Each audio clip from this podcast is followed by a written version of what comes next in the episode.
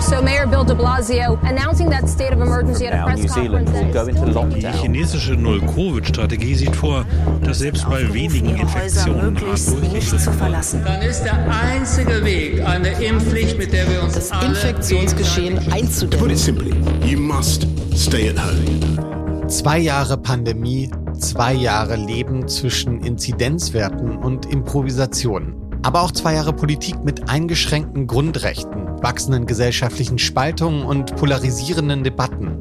Zwei Jahre Pandemie und die rechtsradikalen Querdenker und ihre neuen Freunde besetzen den öffentlichen Raum und viele Linke suchen weiterhin nach Antworten und streiten. Zeit für eine kritische Bestandsaufnahme. Pandemie und Versagen. Ein Blick auf die Corona-Politik mit Karl-Heinz Roth, so der Titel dieser Folge von Global Trouble. Wir wollen darüber reden, was schiefgelaufen ist vor und während der Pandemie, Versagen von staatlicher Seite und Verwirrung im gesellschaftlichen Diskurs. Wenn eine Pandemie auf kaputtgesparte Gesundheitswesen, eine globale Klassengesellschaft und Pharmakonzerne trifft, die auf Patente bestehen, dann rette sich wer kann. Ich bin Steen Thorson und ich hoste diesen Podcast.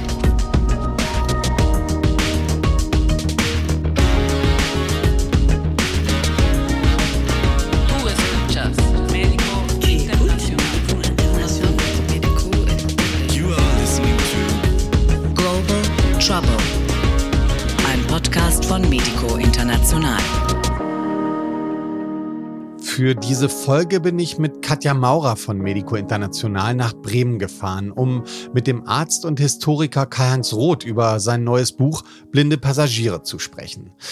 Karl-Heinz Roth blickt auf eine ja ziemlich lange politische Geschichte zurück. Geboren 1942, war als Hamburger SDS-Aktivist Teil der antiautoritären 68er-Revolte, wichtiger Autor für die radikale und außerparlamentarische Linke. Mit seinem materialistischen Blick auf die Welt und auch die Arbeiterklasse hat er sich immer wieder eingemischt in Debatten und soziale Kämpfe. Bis 1997 war er auch als Hausarzt in einer Gemeinschaftspraxis in Hamburg-St. Pauli tätig. Außerdem hat er die Stiftung für Sozialgeschichte des 20. Jahrhunderts mitgegründet. Und hier sitzen wir jetzt auch gerade. Wir wollen mit ihm über sein neues Buch diskutieren. Es trägt den Titel Blinde Passagiere, die Corona-Krise und ihre Folgen. Erschienen im Verlag Antje Kunstmann insgesamt 480 Seiten und es ist ein ja durchaus kritischer Beitrag zu den Ereignissen und vor allem dem Staatshandeln in den letzten zwei Jahren Pandemie.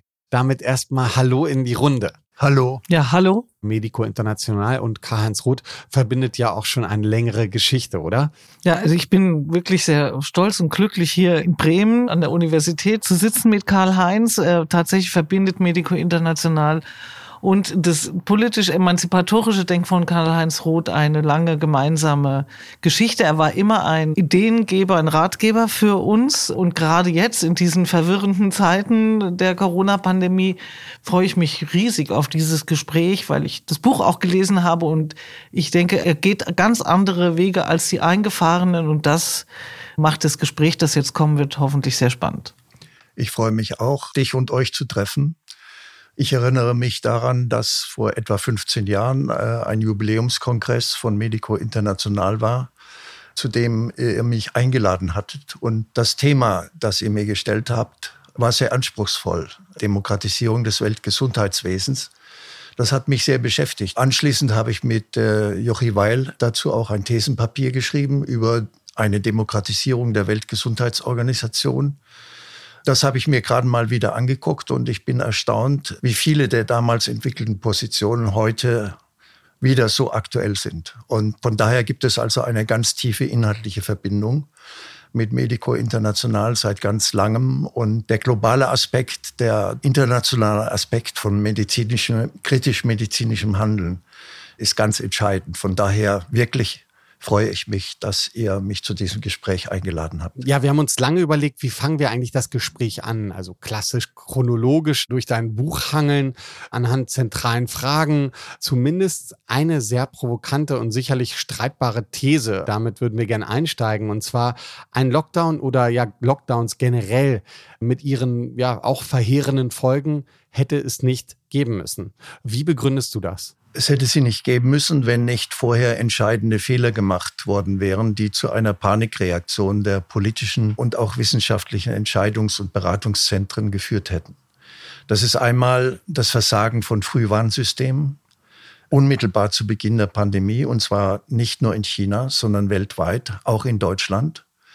Das ist zum anderen die Tatsache, dass es überhaupt keine Ressourcen gab, um sich sofort und ganz schnell mit den Instrumenten und den Materialien der Basishygiene zu versorgen und von daher eine Gegenposition aufzubauen, die sehr spezifisch infektionshygienisch mit Public Health Erfahrung, mit epidemiologischer Erfahrung dann vorgeht.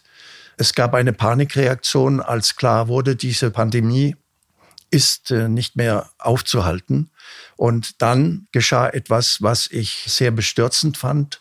Es wurde nicht darauf gehört und darauf geachtet, tatsächlich eine adäquate Form von Gegenmaßnahmen zu entwickeln, sondern eine Art Holzhammermethode angewandt. Das heißt, ein systematischer allgemeiner Shutdown, Mobilitätsbeschränkungen, Kontaktbeschränkungen, Schulschließungen, Universitätsschließungen und so weiter durchgezogen bis hin zur Schließung nicht essentieller Betriebe so als ob diese Pandemie, und das war schon seit Januar, Februar 2020 klar, als ob diese Pandemie äh, nicht ganz andere Prioritäten verlangen würde. Du hast ja in deinem äh, Buch sehr genau nachvollzogen, wie die globalen Institutionen sich vorbereitet haben auf eine solche mögliche Pandemie. Also eigentlich war das eine Pandemie mit Ansage. Du hast das auch methodologisch so gemacht, also wirklich das akribisch fast nachverfolgt. Mhm. Was ist denn der Grund, obwohl sie so gut vorbereitet waren, dass dann doch am Ende ein solches Systemversagen dann da stattgefunden hat? Äh, sie waren gut vorbereitet in den Anfangsstadien. Zu Beginn der 2000er Jahre gab es ja diese International Health Regulations äh, der Weltgesundheitsorganisation, die dann als Initiative zur Gründung und zur Etablierung nationaler Pandemiepläne genutzt worden ist. Wenn man sich die frühe Phase dieser Pläne ansieht, dann kann man sagen, okay, da war die Epidemiologie, da war Infektionshygiene, Schutzmaßnahmen, die Bevorratung von Schutzkleidung, von Masken und so weiter, Desinfektionsmitteln das war alles vorgesehen. Es wurde auch diskutiert, Reservekapazitäten im klinischen Versorgungsbereich einzurichten. Immer im Wissen darum, dass wirklich eine große Pandemie kommen könnte. Das Verrückte ist, dass sich im Verlauf der Jahre, obwohl solche begrenzteren Formen von Pandemien, die SARS-Pandemie und dann die MERS-Pandemie 2012-13 auftraten, dass dann die Komponenten der spezifischen infektionshygienischen Gegenmaßnahmen immer stärker verschwunden sind, zugunsten weitgehend sinnloser Medikamente und zugunsten einer Impfstoffplanung. Das heißt, äh, man kann zeigen, dass die Pharmaindustrie in ihrem Kontext dann zusätzlich auch die Großstiftungen immer stärker äh, sich eingemischt haben und eine Asymmetrie hergestellt haben, die am Ende völlig ineffizient war. Hinzu kam, die Planspiele. Es gab ja ausgehend von den Pandemieplänen dann auch entsprechende Planspiele. Äh, wenn man sich diese Planspiele ansieht, dann erschrickt man darüber, dass immer nur Worst-Case-Szenarien produziert wurden. Diese Worst-Case-Szenarien sind insofern völlig kontraproduktiv gewesen, weil sie im Ergebnis dieser Katastrophenübungen immer dazu geführt haben zu sagen, ja, das Gesundheitswesen bricht zusammen, wir können sowieso nichts machen. Das hat natürlich mit der Kalten Kriegstradition, mit der Tradition der Atomkriegsszenarien und so weiter zu tun, dass man mit fünf bis 30 bis 40 Millionen Toten gerechnet hat, obwohl klar war, dass äh, diese Pandemie ganz anders sein würde. Es war also eine Fehlkalkulation auf mehreren Ebenen, die zu einem Tunnelblick geführt hat und im Resultat zu der Auffassung, wir erhalten die essentielle Grundstruktur, die essentielle Infrastruktur und wir machen gute Medienarbeit. Das war das Wesentliche dieser Pandemiepläne. Aber eine konkrete gesundheitspolitische Vorsorge äh, hat dabei nicht stattgefunden. Das hat also strukturelle Gründe, das hat mentale Gründe und es hat vor allem ökonomische Gründe, nämlich der wachsende Einfluss der Pharmaindustrie, der Großstiftungen auf das Gesundheitswesen und damit natürlich auch auf eine Konstellation von Ausnahmesituationen im Gesundheitswesen, nämlich eben den Pandemien. Was mich wirklich erschüttert hat, die Stelle, wo du sagst, sie haben gleich das Gesundheitswesen für verloren gegeben. Ja. Da habe ich gedacht, na ja, also das ist exemplarisch für viele Katastrophenszenarien, die heute kursieren, dass man eigentlich nicht mehr über die Ursache nachdenkt oder über das, was sozusagen sinnvoll wäre, dass man einen möglichst guten Zugang zu Gesundheit hat, sondern den von vornherein ausschließt. Das hat mich sehr erschüttert. Was passiert da? Ich glaube, das hat vielleicht unbewusst mit einem Ohnmachtsgefühl, mit einem Ohnmachtsverhalten der zentralen Akteure zu tun. Ich habe mir einige der Akteure beispielsweise in den amerikanischen CDC, also Center for Disease Control and Prevention oder des Robert Koch Instituts etwas genauer angeguckt. Und da habe ich gesehen, dass sie eigentlich perspektivlos waren. Sie waren nicht mehr in der Lage, äh, Bodenhaftung zu suchen. Sie haben sich Konzepten hingegeben und äh, mit Konzepten auseinandergesetzt, die tatsächlich in die Irre geführt haben. Und das Ohnmachtsgefühl kam daher, meines Erachtens unbewusst, dass sie wussten, das Gesundheitswesen ist kommerzialisiert. Es ist ökonomisiert. Wir sind überhaupt nicht in der Lage, ein öffentliches Gesundheitswesen zu mobilisieren gegen Pandemien. Wir haben überhaupt keine Reservekapazitäten mehr. Ich glaube, dass einige dieser Exponenten sich darüber klar waren und dass sie dann äh, sich sozusagen in Worst-Case-Szenarien begeben haben, weil sie wussten, ja, wenn irgendetwas passiert, was äh, aus dem Limit des Alltags eines deregulierten Krankenhauswesens herausgeht, dann ist sowieso äh, schon die Katastrophe da. Und die war ja dann auch da. Aber eben deshalb, weil die Konsequenz dieser Planspiele nicht war, wir müssen die Weichen neu stellen, wir müssen den Neoliberalismus, wir müssen die Kommerzialisierung des Gesundheits- und Krankenhauswesens stoppen, wir müssen umsteuern, sondern im Gegenteil, man macht so weiter. Und dann hat man die entsprechenden Szenarien. Es war also eine Art der Vermeidungsstrategie. Ich bin kein Anhänger der Psychoanalyse, aber ich würde sagen, das war ein Verdrängungsmechanismus, der dort stattgefunden hat. Und der hat ganz breit stattgefunden. Ich habe mich lange gefragt, zum Beispiel der Inzidenzenfetischismus, der da grassiert ist. Ich habe mich lange gefragt, warum das so ist, weil ich weiß, als ich Anfang der 1970er Jahre meine Prüfung gemacht habe in Epidemiologie und in Hygiene, dass man sehr genau unterschieden hat, beispielsweise zwischen Inzidenz und Prävalenz. Das heißt, man hat Dunkelziffern sehr genau im Blick gehabt bei einer Pandemie, bei der über die Hälfte symptomlos infiziert wird, ist das ein ganz entscheidender Punkt. Die Leute hätten die Testate nicht bestanden damals. Es ist also auch so etwas wie eine breitere medizinische, gesundheitspolitische Kompetenz verloren gegangen. Und das alles, denke ich, kommt zusammen. Bei diesen wirklichen bedrückenden und erschreckenden Versagen der Entscheidungszentren. Also das mit der Psychoanalyse müssen wir, glaube ich, in einer anderen Folge dann nochmal besprechen. du, du bist gerade an den Ursachen ja auch noch ein bisschen. Der Historiker Mike Davis unter anderem, Rob Wallace hat jetzt da nochmal ja. nachgelegt mit einem neuen Buch 2016. Die haben ja schon sehr eindrücklich eigentlich gewarnt, auch vor ähm, Pandemien. Äh, Mike Davis hat sogar gesprochen von einem Jahrhundert der Pandemien. Ja. Inwiefern siehst du auch in dem Kontext die Corona-Pandemie als eine Folge kapitalistischer Produktionsweise, wo eben auch vermehrt dann Pandemien und Erreger entstehen? Entstehen können, die eben auch für die Menschen gefährlich werden können. Ja, das sind die tieferen Ursachen der Pandemie, die du ansprichst. Und Mike Davis hat damals wirklich ein bahnbrechendes Buch geschrieben, das zum Glück auch auf Deutsch dann publiziert wurde. Leider scheint es in der aktuellen Debatte keine Rolle mehr zu spielen. Es ist ganz einfach so, man kann sagen, jede Epoche hat ihre eigene spezifische Form von Pandemie. Die Pockenpandemie, das war eine Angelegenheit des Spätabsolutismus die Cholera-Pandemie und die Tuberkuloseerkrankung der industriellen Revolution des Kapitalismus. Dann hatten wir die Influenza-Pandemien im 20. Jahrhundert, die katastrophale Pandemie von 1918 bis 20 am Ende des Ersten Weltkriegs wobei die militärischen Operationen die Pandemie extrem beschleunigt haben. Und wir haben jetzt SARS-Pandemien, äh, Corona-Pandemien. Inzwischen gibt es ja sieben pathogene Viren, aus der Familie der Beta-Coronaviren. Das wird immer in den Diskussionen nicht bedacht. Das kommt einfach daher, dass wir in einer Ära der Umweltzerstörung leben. Der heutige Kapitalismus produziert und verursacht äh, eine immer stärkere Zerstörung von Naturressourcen, von Ökosystemen. Die Gesellschaften geraten immer stärker an den Rand dieser Ökosysteme und es entstehen Grauzonen.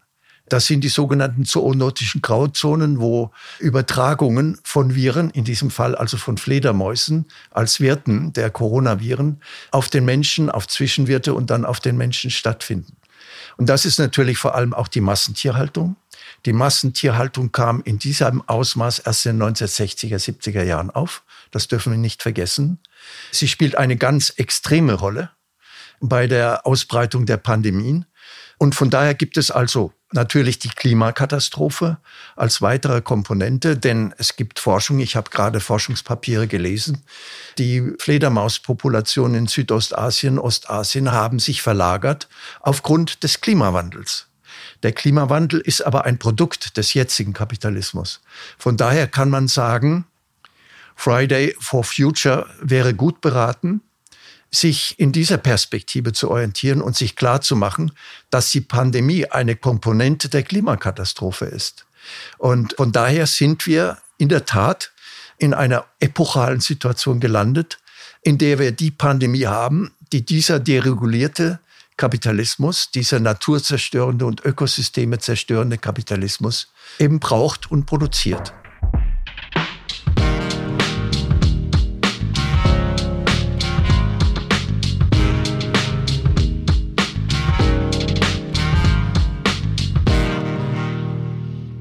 Es gibt aber weitere, viele Unwägbarkeiten. Von daher ist die Situation völlig offen, wenn wir uns beispielsweise China anschauen. China hat einen brutalen Lockdown gefahren, gleichzeitig eine unglaublich effiziente epidemiologische Bekämpfungsstrategie damit verbunden. Es hat die individuellen sozialen Freiheitsrechte wirklich systematisch beseitigt und gleichzeitig aber sozusagen die Menschen geschützt. Es hat sie versorgt. Wir haben eine ganz neue Variante von Kapitalismus im Entstehen. Ich nenne die etwas hilflos, so etwas wie ähm, absolutistischen Kapitalismus, wo eine Kaderpartei ganz neue Dimension gesetzt hat. Das Problem ist, dass, das wissen wir ja aus den internationalen Medien und auch aus den Forschungspapieren, das Problem ist, dass diese Zero-Covid-Strategie, die China fährt, möglicherweise ziemlich bald an ihre Grenzen gerät. Es gibt immer wieder neue Ausbrüche, es gibt immer größere Cluster. Und es stellt sich die Frage, wie wird dieses Regime darauf reagieren, wenn Omikron, das in seinen neuen Subvarianten offensichtlich in der Übertragung unkontrollierbar wird, wenn Omikron sich also auch in China durchsetzt. Was passiert dann? Gerade die Frage nach China beschäftigt mich, weil ich ja. denke auch, man hat ja den Eindruck, von links bis rechts, soweit diese Zuschreibung von Lagern überhaupt noch zutrifft, ist sozusagen China das geheime Beispiel, an dem sich alle ausrichten. Was ist denn da passiert? Warum auch der Lockdown ja so eine wichtige Frage ist, weil es ja auch, er hat ja auch zur Stilllegung aller sozialen Kämpfe geführt. Ja. Es ist tatsächlich so, dass äh, der Fall China eine Triggerfunktion hatte für die herrschenden Eliten, aber leider auch für einen großen Teil der Linken. In den ersten Papieren, die ich von den Initiatorinnen und Initiatoren von Zero Covid gelesen habe, wurde China als Beispiel offen benannt. Dann kam die Kritik, vehemente Kritik wegen der extrem autoritären und äh, entmündigenden Formen der Cordon Sanitaires. Und dann hat man gesagt, ja, jetzt nennen wir äh, Australien und Neuseeland, weil die also auch die Betriebe mit in den Shutdown einbeziehen. Bekanntlich ist Australien dann zu einem Epizentrum geworden. Das heißt, das hat alles nicht mehr funktioniert. Das Faszinierende daran ist, dass bis jetzt China eine Erfolgsquote vorweisen kann. Die Kosten dafür werden von den Leuten, die sich darauf orientieren, die werden nicht bedacht. Das Land ist total abgeschottet. Es hat sich nach außen vollkommen abgeschottet. Es hat in der Auseinandersetzung, auch in der Konfrontation um die Entstehung der Pandemie, einen extremen Nationalismus in Gang gebracht. Die Pandemie hat in China einen extremen Nationalismus ausgelöst. Und von daher sind politische Folgen weltweit zu beobachten, die ziemlich dramatisch sind. Und von daher denke ich, müssen wir natürlich den Fall China sehr genau beachten. Wird das gut gehen? Oder wird es weil wir gerade vorhin von einer möglichen Kollapskonstellation gesprochen haben, äh, wird dieses ganze Modell scheitern und wie wird dann das Regime die Legitimationskrise überstehen?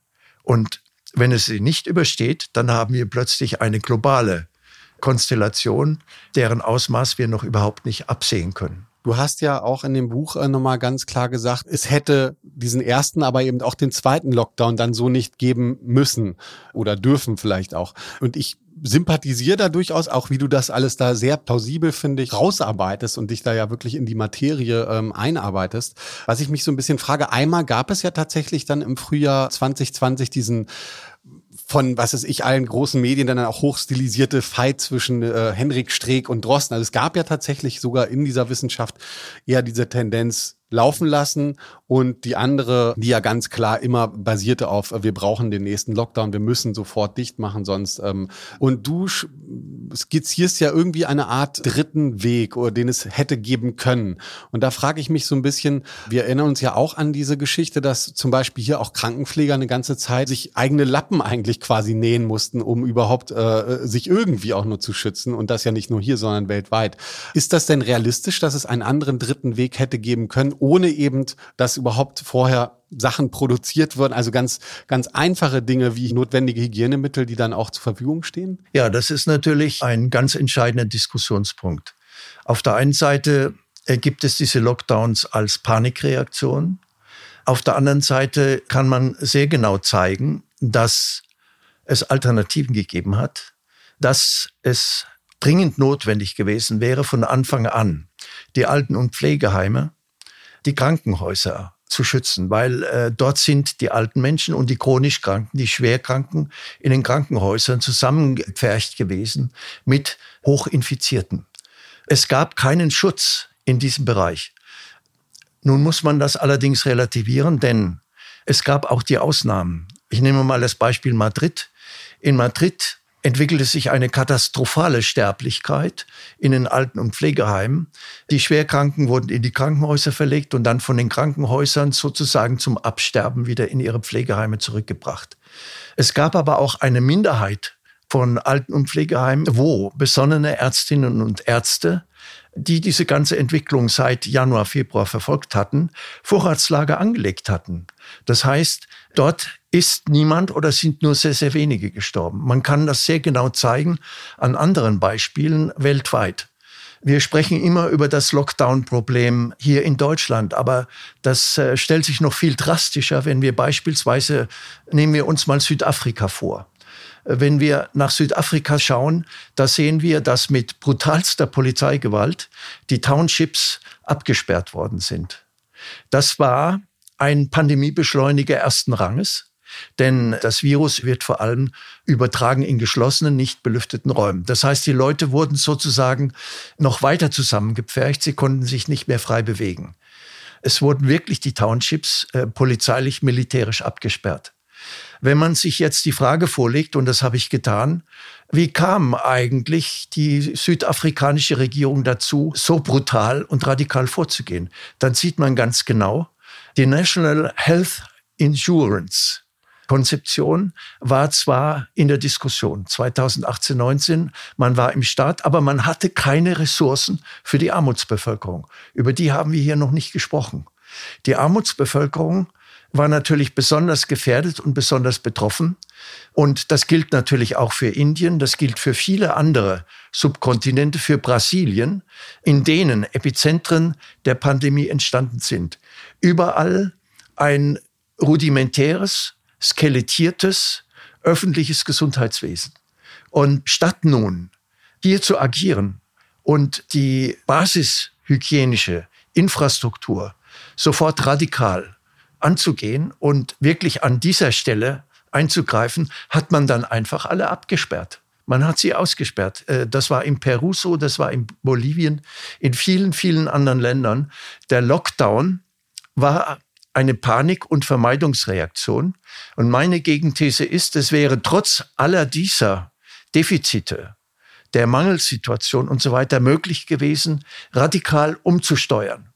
Es wäre möglich gewesen, die Produktion von Schutzkleidung und so weiter hochzufahren. Stattdessen hat man sich weiter auf die internationalen Güterketten verlassen. Die Schutzkleidung und alle weiteren äh, billigeren medizinischen Produkte werden im globalen Süden, vor allem in Südostasien und Ostasien produziert. Und dann gab es einen Wettlauf um die Importe dieser Güter. Niemand kam auf die Idee, außer in einigen Ländern, die wiederum eine wichtige Ausnahme sind. Niemand kam auf die Idee zu sagen, okay, also äh, Schutzmasken, das werden wir ja wohl auch mit unserer Technologie 3G und so weiter auch ganz schnell in Gang bringen, das hochzufahren. In Japan war es beispielsweise anders. Japan wurde nicht zum Epizentrum und die Sterblichkeit in Japan blieb vergleichsweise niedrig, weil dort sofort die gesamten Ressourcen der Infektionshygiene, der Basishygiene mobilisiert worden sind. Und zwar die Produktionsressourcen. Unter anderem. Es gab dort einen Krisenstab bei der Regierung, selbstverständlich, aber es gab keinen Lockdown. Die Restaurantbesuche wurden von ihrer Grenze, was weiß ich, unbefristet auf 20 oder 21 Uhr eingeschränkt. Es gab aber sonst, abgesehen von einigen lokalen Eingriffen, die in einer erweiterten Infektionshygiene durchaus sinnvoll sein können, also bei größeren Clusterbildungen. So gab es auch darüber hinausgehende Aktivitäten, aber es gab keine Lockdown. Von daher also kann man sehen, wenn man differenziert auf die Situation blickt, kann man zurückkehren nach Deutschland und dann kann man die Absurditäten, die es hier gegeben hat, sehr genau rekonstruieren. Und das wollen allerdings die Akteure nicht. Ich glaube nicht, dass ein äh, Spitzenvertreter des RKI gerne hört, dass das RKI im äh, März 2020 gesagt hat, Schutzmasken sind sinnlos. Die Rechte sagt das jetzt. Da haut man jetzt drauf. Aber wer hat aufs RKI äh, draufgehauen, als es äh, im Wissen darum, dass es keine basishygienische Bevorratung gibt, äh, sagte, nein, das ist kein vorrangiges Problem. Also es gibt ja so ein paar Kennzeichen, wo man dann doch sieht, dass Diskussionen doch härter geführt wurden, als sie bislang üblich waren. Ich habe ein Streitgespräch in der Zeit gelesen mhm. mit dem Chef aller Lungenkliniken, der gesagt hat, schon dieses Stieren auf das Gesundheitswesen, dass es zusammenbricht, ist on the long run falsch gewesen, ja. weil es war in Deutschland auf Dauer nicht an seine Grenzen gekommen, zu keinem Zeitpunkt. Dann liest man einen aufgeregten Herrn Montgomery, der ja. Bundesärztekammerchef und Präsident, weiß ich, Weltärztebund, ja. der dann immer nur schreit, noch ein Lockdown, noch mal verhindern. Also das ist so autoritär, dass man beim Lesen zusammenzuckt. Diese autoritäre Wende, die ist doch, glaube ich, völlig unterschätzt für uns hier, auch aber auch Südafrika. Ich erinnere nur an Mark Haywood, ein Journalist, ein Gesundheitsfachmann auch aus Südafrika, der hat gesagt, wir haben eine autoritäre Wende in Südafrika erlebt. Wir wissen nicht, ob wir die je wieder zurückholen können und sozusagen zu demokratischen Gepflogenheiten zurückkehren, die doch vielleicht auch eine wichtige Frage an der Prävention, an einer demokratischen Prävention äh, stellt. Ja, kann die noch überhaupt denkbar sein bei so viel von oben kommt der Befehl, wie wir uns verhalten sollen. Ja, das ist ein ganz äh, gravierendes Problem. Ich habe die Papiere der Lungenfachärztlichen Gesellschaft immer sehr genau studiert, weil sie von Anfang an, wir haben über die klinische äh, Behandlungsseite noch nicht gesprochen, von Anfang an auch da massive Kritik geübt hat. Ich erinnere mich daran, dass im Frühjahr 2020 und im Sommer ähm, immer die Rede davon war, wir haben nicht genug Beatmungsgeräte, äh, unsere Intensivkapazitäten und so weiter sind nicht ausreichend. Diese Lungenfachärztliche Gesellschaft hat immer gesagt, Vorsicht, wenn ihr schwerkranke Patientinnen und Patienten zu früh invasiv beatmet, dann sterben die. Ja, dann wird die Sterblichkeit erhöht. Und jeder, der einigermaßen medizinisch ausgebildet ist, weiß sofort, das war der richtige Standpunkt. Denn das Atemsystem des Menschen ist ein Unterdrucksystem. Der Atemmechanismus funktioniert durch Unterdruck. Durch die maschinelle Beatmung wird Überdruck erzeugt. Das führt bei Schwerkranken in bestimmten Situationen, natürlich nicht in einer, in einer äußerst kritischen Situation, dazu, dass sich ihre Erkrankungssituation verschlimmert. Das war weltweit so. Das war übrigens auch in China so. In China wurden eben HNO-Ärzte mobilisiert, die dann die Intensivabteilungen bevölkert haben und dann diese gravierenden Fehler gemacht haben. Die Lungenfachärzte haben von Anfang an, das ist jetzt nur ein Beispiel, es gibt viele andere Fragen im fachmedizinischen Bereich. Sie haben von Anfang an gesagt, dieser pauschale Schrei nach Beatmungsgeräten führt in die Irre. Es muss mehr Kompetenz da sein. Man muss genauer beobachten und so weiter. Und vor allem muss man natürlich die Infizierten von den nicht infizierten Schwerkranken trennen. Dazu gab es die Ressourcen nicht. Ich kann nur sagen, ich kenne Herrn Montgomery. Ich will ihm nicht zu nahe treten, aber äh, er hat eine so fatale Rolle gespielt, dass ich, weil er doch eine ganze Menge von auch medizinischer Erfahrung hat, dass ich mir die Frage stelle, inwieweit die Verängstigungsprozesse, die zu irrationalen Reaktionen geführt haben in der Querdenkenbewegung und so weiter, die also dann in eine ganz merkwürdige politische Richtung äh, mobilisiert wurden, inwieweit diese Verängstigungsprozesse nicht auch bei den Spitzenexponenten und natürlich auch bei Wissenschaftlerinnen und Wissenschaftlern, zum Beispiel bei den Biomathematikern, eine ganz große Rolle gespielt haben. Affekte verschlechtern auch die Kondition wissenschaftlicher Arbeit. Sie verschlechtern nicht nur die Bedingungen, kritisch zu reflektieren, sich zurückzuziehen, wissenschaftliche Methoden anzuwenden, den Vergleich und so weiter und so weiter, um aus der Distanz zu betrachten, was da abläuft und dann zu verstehen, die Komplexität des Prozesses zu verstehen. Es ist ein nicht linearer Prozess der dort abläuft. Und ich fasse mich an den Kopf, wenn ich die Papiere verschiedener äh, Biomathematiker lese, die offensichtlich überhaupt nur linear denken, die in Algorithmen denken und die noch nie etwas von nichtlinearen Prozessen gehört haben, in denen minimale Veränderungen der Ausgangssituation, wie zum Beispiel eine Genpunktveränderung an dem Virus, zu massiven Veränderungen in den Folgeketten führen kann. Es ist also wirklich so, und da muss ich dir zustimmen, die fachliche Inkompetenz, affektive Fehlreaktion, das Wissen oder auch Nichtwissen, zumindest das Ausblenden. Verdrängen heißt Ausblenden. Das Ausblenden der äh, strukturellen Deregulierung des Gesundheitswesens, das alles hat zu äh, einem Konglomerat geführt, in dem dann die Politik tatsächlich autoritäre Lösungen in Gang gebracht hat. Und das ist eine große Gefahr. In Südafrika ist sie, ist sie zweifellos sehr, sehr groß. Aber ich denke, es ist auch weltweit. Wir haben ja den Fall China äh, vorhin diskutiert. Ich will ihn hier nicht nochmal mit einbringen. Aber das ist sozusagen der Extremfall einer autoritären Antwort, die destruktive Folgen für das gesellschaftliche Leben hat. Und da müssen wir sehr aufpassen.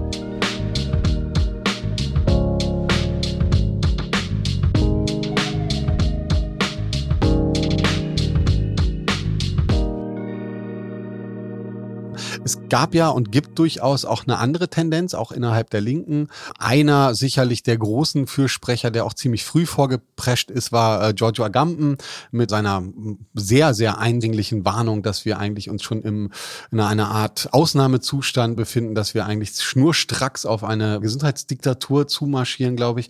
Und daran hängen sich aber tatsächlich ja auch sehr viele Linke mittlerweile, also das der andere Pol sozusagen, der hier ja tatsächlich schon uns äh, fast schon ähnlich wie die Corona-Leugner dann in einer Gesundheitsdiktatur sehen. Du hast dich damit auch beschäftigt, mhm. sowohl im Buch als auch nochmal nachträglich an Agamben oder vorträglich vor dem Erscheinen des Buches auch eine Kritik geschrieben. Wie argumentierst du da? Agambens Kritik ist eine, eine sehr wichtige Angelegenheit. Ich habe sie zumindest so ernst genommen, dass ich das Ganze etwas genauer angeguckt habe. Agamben hat ja seit Jahrzehnten eine philosophische Konzeption entwickelt, die darauf hinausläuft, dass das Weltregime, der Kapitalismus sich immer mehr in biopolitische Dimension entwickelt. Das heißt, dass er den Menschen in seiner Körperlichkeit, in seiner Physis immer stärker okkupiert. Und das kontrastiert er gleichzeitig mit dem Konzept des nackten Überlebens. Das Problem bei Agamben ist, dass er meines Erachtens in der Konfrontation mit dieser Pandemie in eine Endzeitvision geraten ist, die irreal ist. Das hat natürlich auf der einen Seite, wie gesagt, mit seinem eschatologischen Hintergrund zu tun, auf der anderen Seite mit seiner philosophischen Auseinandersetzung mit den Nazi-Theoretikern des Ausnahmezustands, Karl Schmidt. Und er projiziert diese beiden Komponenten jetzt in ein Konzept des Souveräns, der äh, Vorwände braucht, um eine permanente Diktatur zu etablieren. Das ist philosophisch nachvollziehbar, wenn man Karl Schmidt kennt, wenn man die anderen Strömungen kennt, auf die er sich bezieht. Das Problem ist, dass es sich um eine Philosophie handelt. Es ist keine materialistische Analyse der realen Prozesse und Agamben befindet sich jenseits dieser Ebene. Das ist meine Kritik an ihm. Er hat eine große Rolle gespielt in der Weiterentwicklung der Kritik der Biopolitik. Da kann ich nur sagen, Respekt vor Agamben. Aber er hat jetzt sich in dieser Situation verrannt. Und das meine ich, hat wiederum vielleicht, vielleicht mit äh, Verängstigungsprozessen zu tun, mit Endzeitvisionen zu tun, die natürlich affektbeladen sind. Und wir alle haben Affekte zum Glück, ja. Die Frage ist nur immer, wie man dann mit diesen Affekten umgeht. Und ich denke eben, Agamben hat den Fehler gemacht, zu glauben, dass er mit der Philosophie die Welt erklären kann. Das kann man nicht. Ausgehend von dieser ganzen Debatte um Lockdowns, was sich, glaube ich, jetzt gerade schon anbahnt und wahrscheinlich in den nächsten Monaten noch viel stärker äh, kommen wird, ist ja diese Frage um die Impfpflicht. Ja. ja. Wo er sich eigentlich das Ähnliche wiederholt. Also hältst du eine Impfpflicht eigentlich für ein sinnvolles Instrument, um durch diese Pandemie weiterzukommen, wie es ja quasi dann Mainstream-mäßig gerade argumentiert wird? Nein. Ich spreche nicht von Impfpflicht, sondern von Impfzwang. Zunächst mal ist es ein grundsätzliches Problem für die Betroffenen, aber auch für diejenigen, die die Betroffenen dann impfen sollen.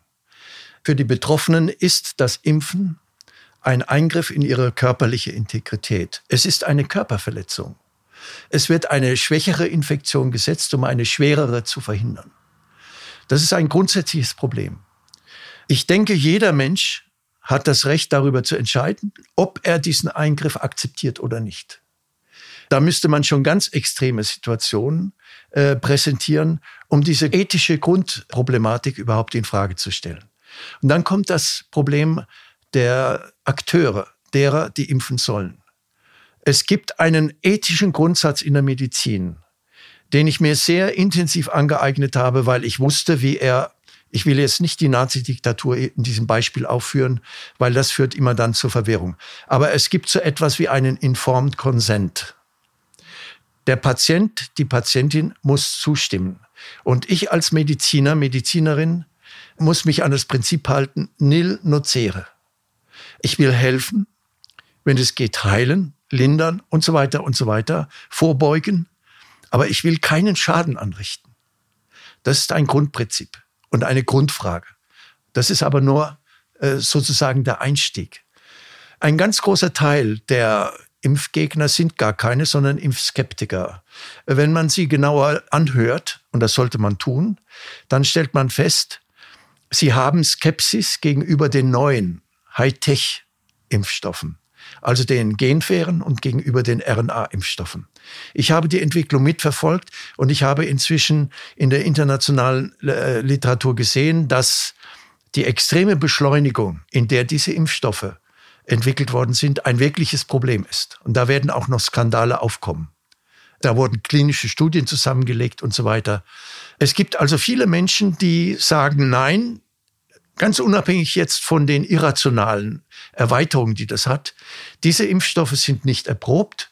Ein Impfstoff wird normalerweise innerhalb von vier bis sieben Jahren entwickelt. Das ist alles in einem extremen äh, äh Schnelltempo passiert. Und von daher möchte ich das nicht. Diese Menschen würden zu einem erheblichen Teil, ich habe einige da auch befragt, würden einen traditionellen Impfstoff, einen Totimpfstoff akzeptieren. Den Totimpfstoff gibt es aber in der EU nicht. Obwohl China beispielsweise seine Totimpfstoffe von Anfang an mit angeboten hatte. Es gibt sie nicht. Jetzt sollte einer demnächst vielleicht freigegeben werden von einem äh, innerhalb der EU ansässigen Unternehmen oder Biotech-Unternehmen. Von daher ist also das zu relativieren. Es ist vor allem auch deshalb zu relativieren, weil wir noch gar nicht wissen, ob die Totimpfstoffe, die traditionellen Impfstoffe, die natürlich auch heute mit ganz anderen Technologien produziert werden als noch vor 30 Jahren, ob die Totimpfstoffe, obwohl nachgewiesen ist, dass ihre Wirksamkeit, ihre unmittelbare Wirksamkeit, also Immunreaktionen auszulösen, etwas schwächer ist als bei den neuen, wissen wir noch nicht, ob die Wirkung vielleicht länger anhält als bei den neuen. Denn die Genfähren und die RNA-Impfstoffe, ich gehe jetzt etwas ins Fachliche, gehen nur auf ein einziges Protein an der Oberfläche, nämlich das Spike-Protein, den Stachel. Die traditionellen Impfstoffe gehen an alle Oberflächenproteine dieses Virus und das sind vier. Es gibt eine Immunreaktion und es gibt aber auch noch eine monoklonale, eine, eine, eine lokale Reaktion der sogenannten monoklonalen Antikörper. Es gibt die Gedächtniszellen. Die Gedächtniszellen sind überrumpelt worden von Omikron. Wir wissen aber noch nicht genau, ob sie auch überrumpelt worden sind äh, von den anderen drei, die ja weiter existieren, von den anderen drei Proteinen. Ein weiteres Argument, und das ist für mich vielleicht noch viel wichtiger, ist die Tatsache, dass es keine globale Impfkampagne gegeben hat. Es gab extreme Asymmetrien. Es gab einen Impfnationalismus. Dieser Impfnationalismus hat sich inzwischen in einen rigorosen Impfimperialismus entwickelt. Schauen wir uns die Nordatlantikregion an.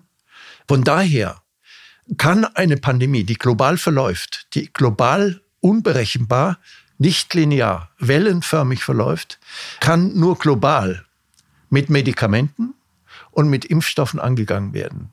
Wenn diese Impfstoffe aber nicht global gleichzeitig, simultan, weltweit angewandt werden, werden die Virusvarianten immer wieder ausweichen können. Die Delta-Variante kam aus Indien, da war die Impfquote, als sie dort entstand, minimal. Die Omikron-Variante kommt aus Südafrika, da war die Impfquote äh, etwa 8 bis 15 Prozent. Von daher ist es völlig absurd, jetzt einen Impfzwang zu verlangen, äh, wo es sowieso nur noch darum geht, fünf bis maximal zehn Prozent der Bevölkerung zu impfen. Denn es wird immer einen Prozentsatz geben, der nicht geimpft werden kann, weil er lebensgefährliche Nebenreaktionen produziert. Von daher also eine ganze Reihe von Argumenten gegen den Impfzwang. Und ich bin sehr bestürzt darüber, äh, dass hier, obwohl es jetzt so viel Kritik gibt und obwohl so viele Regierungen den Impfzwang inzwischen aufgegeben haben, dass hier jetzt die Politik noch einmal dabei ist, einen strategischen Fehler zu machen. Das ist sozusagen der nächste Lockdown. Der nächste große Lockdown ist der Impfzwang. Äh, die Folgen sind unabsehbar, aber die Effizienz ist minimal. Eigentlich ist im Kern in der Pandemiebekämpfung und im Umgang mit der Pandemie die Demokratiefrage neu zu stellen. Mhm. Wir sehen also, autoritäre Lösungen führen dazu, dass wir alle wie das Kaninchen auf die Schlange starren, was kommt da als nächstes als Vorschlag und dann halten wir uns dran oder auch nicht. Aber wir haben eigentlich gar keine, keine Handlungsmöglichkeiten selbst. Wie könnte man das jetzt in so ein politisches Programm äh, äh, formulieren für uns, die wir doch immer noch an, an einem politischen Gesundheitsbegriff und einem emanzipatorischen Gesundheitsbegriff festhalten wollen, der ja jetzt unter die Räder geraten ist. Stattdessen mhm. stehen wir vor der Legitimationskrise der Naturwissenschaften, die jetzt uns auch nicht hilft. Also die Demokratie als ein Ort, in dem vielleicht auch solche dritte Wege einfach mal ausprobiert werden können. Ist das nicht so eine zentrale Frage, die man jetzt noch von dir hoffentlich griffig formuliert als Maßgabe weitergeben können? Ich denke, das ist das zentrale Problem äh, für uns mit unserer eigenen Geschichte und mit unserer eigenen politischen Identität. Und ich finde es sehr gut, dass wir das jetzt etwas systematischer angehen. Nach meinem Dafürhalten ist es so, dass wir durchaus einen Vorlauf haben an demokratischen Initiativen, an sozialistischen äh, Initiativen. Ich erinnere an die Gesundheitstagsbewegung Anfang der 1980er Jahre. Ich erinnere an die äh, Arbeitsschutzkampagnen und die sozialen Kämpfe in Italien gegen die Zerstörung äh, der arbeitenden Menschen in der Produktion, Medicina Democratica, Macacaro und andere. Es gab überall auf der Welt solche Ansätze in den 80er Jahren und zwar interessanterweise in einer in der die Linke in eine sehr starke Krise geraten war. Das erfüllt mich ein wenig mit Hoffnung und äh, ich erinnere mich jetzt doch wieder an diesen Vortrag und an das Paper, das äh, im Dialog mit Jochi dann später entstanden war. Ich denke, wir brauchen auf der einen Seite aufgrund der analytischen Grundlagen, die wir hoffentlich bald äh, zusammen haben, so etwas wie einen Aktionskatalog, ein Programm des dritten Wegs, um es mal so pauschal zu sagen. Ein solches Konzept äh, für sich allein ist wertlos.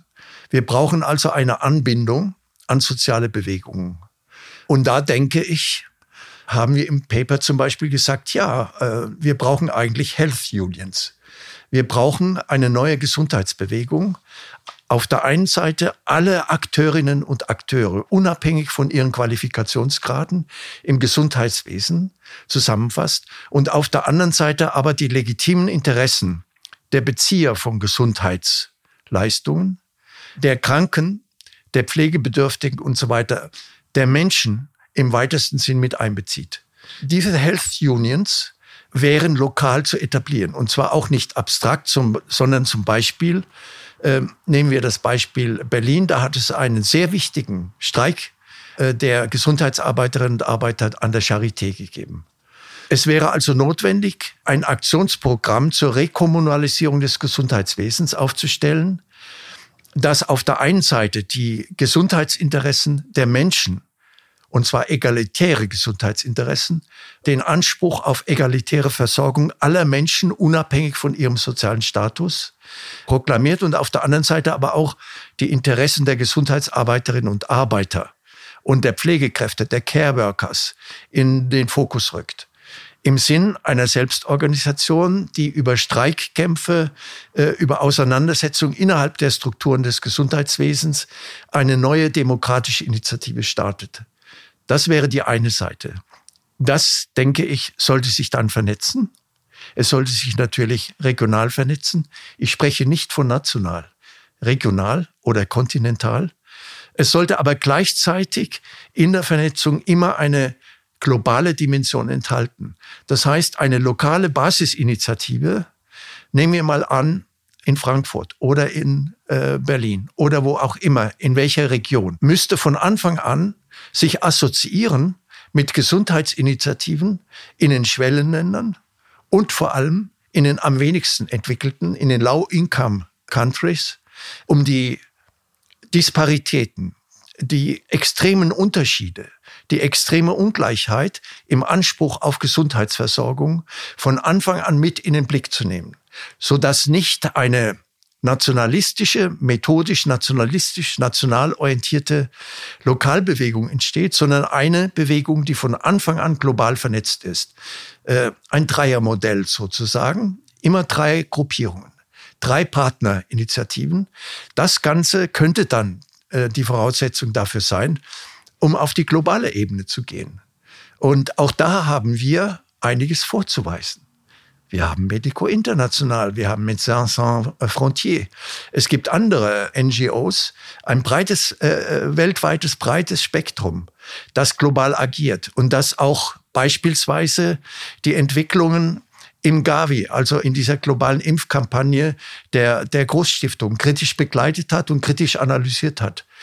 Dass also die zentralen Fragen die nur auf überregionaler Ebene angegangen werden können, thematisiert. Und das ist in der Tat akut gesehen die Globalisierung der Impfkampagne, nicht ein Impfzwang, um hier noch fünf Prozent mehr in der Metropole geimpft zu bekommen, sondern dafür zu sorgen, dass in Südafrika oder äh, in Indien oder in den least developed countries nur äh, aktuell fünf bis sieben Prozent geimpft sind. Dann eine globale Initiative äh, zur Beseitigung der ganzen durch das Kapital bedingten, durch die Pharmaindustrie, die Impfstoffkonzerne, die Biotech-Konzerne bedingte Restriktion des Gesundheitswesens. Also Beseitigung von Patentrechten, Beseitigung von Urheberrechten, Beseitigung von privilegierten Know-how-Konzeptionen. Das alles in all diesen Bereichen, Biotech, Impfstoffkonzerne, Pharmakonzerne, das wäre ein Ansatz, der auf der einen Seite von vornherein in den lokalen, regionalen Initiativen thematisiert werden müsste, der aber dann gleichzeitig auch global gebündelt wird. In einer Demokratisierung des globalen Gesundheitswesens. Also klingt jetzt erstmal alles so ganz, ähm, dass du dir viele Gedanken drum gemacht hast. Was ich mich jetzt so ein bisschen frage, äh, glaubst du denn eigentlich ähm, noch, könnte man dann vielleicht sagen, braucht es da nicht irgendwann einen ganz klaren Bruch auch mit der kapitalistischen Logik? Weil das klingt jetzt so ein bisschen so, na wir haben ja eigentlich schon ganz viel, dann könnten wir hier noch mal ein bisschen mehr und da ein bisschen äh, demokratisieren und dann noch ein paar Gesundheitsarbeiter und dann könnten sich aber auch in der Nachbarschaft ein paar Leute organisieren und dann sind wir schon ganz weit. Äh, wir wissen ja, dass die Realität eigentlich gerade genau umgekehrt aus. Sie sieht ziemlich Mhm. beschissen aus.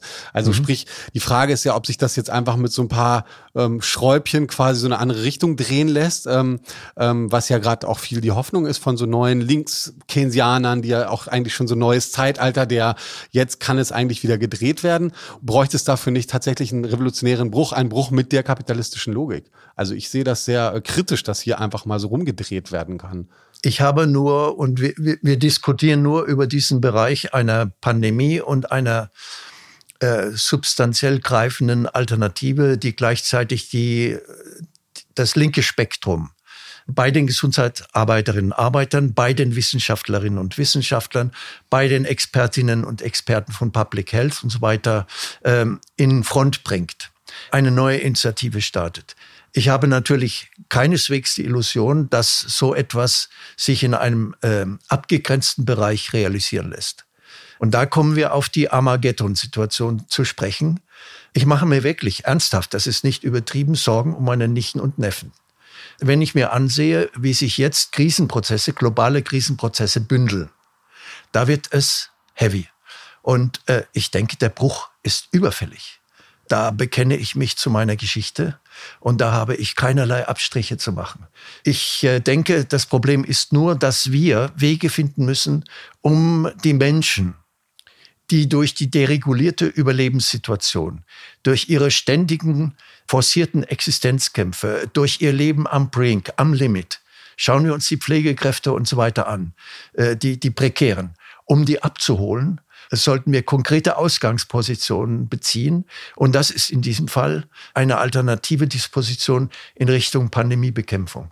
Es wäre aber dringend notwendig, diese Diskussion sofort, ich habe die vorhin schon kurz angedeutet, zum Beispiel mit der neuen Jugendbewegung der Friday for Future und so zu kombinieren, um dann die Konstellation des Bruchs wieder diskussionsfähig zu machen. Und das ist das Entscheidende. Wenn wir den Bruch nicht denken können und wenn Hunderttausende oder Millionen von Menschen den Bruch nicht für sich antizipieren und sagen, es geht nicht mehr anders, dann kommen wir nicht weiter. Wir haben eigentlich jetzt festgestellt, dass es ganz andere Feindlinien oder Bruchlinien gibt als die, die in der Presse und unter uns äh, diskutiert werden. Ja. Und ähm, das finde ich ist der ganz, ganz große Wert von deinem Buch, weil es auch tatsächlich evidenzbasiert ist. Also nicht einfach nur eine Behauptung, Mhm. sondern wirklich auch genau untersucht ist. Also von daher eine dicke Leseempfehlung an unsere Hörerinnen und Hörer. Es ist auch ehrlich gesagt sehr spannend, das sollte man nicht denken, weil es ja doch ein, ein Thema ist, was uns so, so nahe ist. Und ich glaube, wir fangen erst an zu diskutieren darüber, aber wir müssen wirklich alle unsere Feindbilder, die wir so gerne äh, horten und in diesen unsicheren Zeiten wahrscheinlich auch hübsch pflegen, äh, ein bisschen beiseite lassen und neu anfangen zu denken. Super, vielen Dank. Ja, ich danke euch. Das, das ist der Ansatz des Buches, klar. Diese Diskussion in Gang zu bringen, in aller Bescheidenheit. Ja, vielen Dank. Das war's mit der Folge. Blinde Passagiere, darüber haben wir gesprochen mit Karl-Heinz Roth. Und ja, das Buch ist gerade erschienen und auf jeden Fall, wie Katja und ich gemerkt haben, unheimlich äh, interessant und ähm, ja, man lernt viel.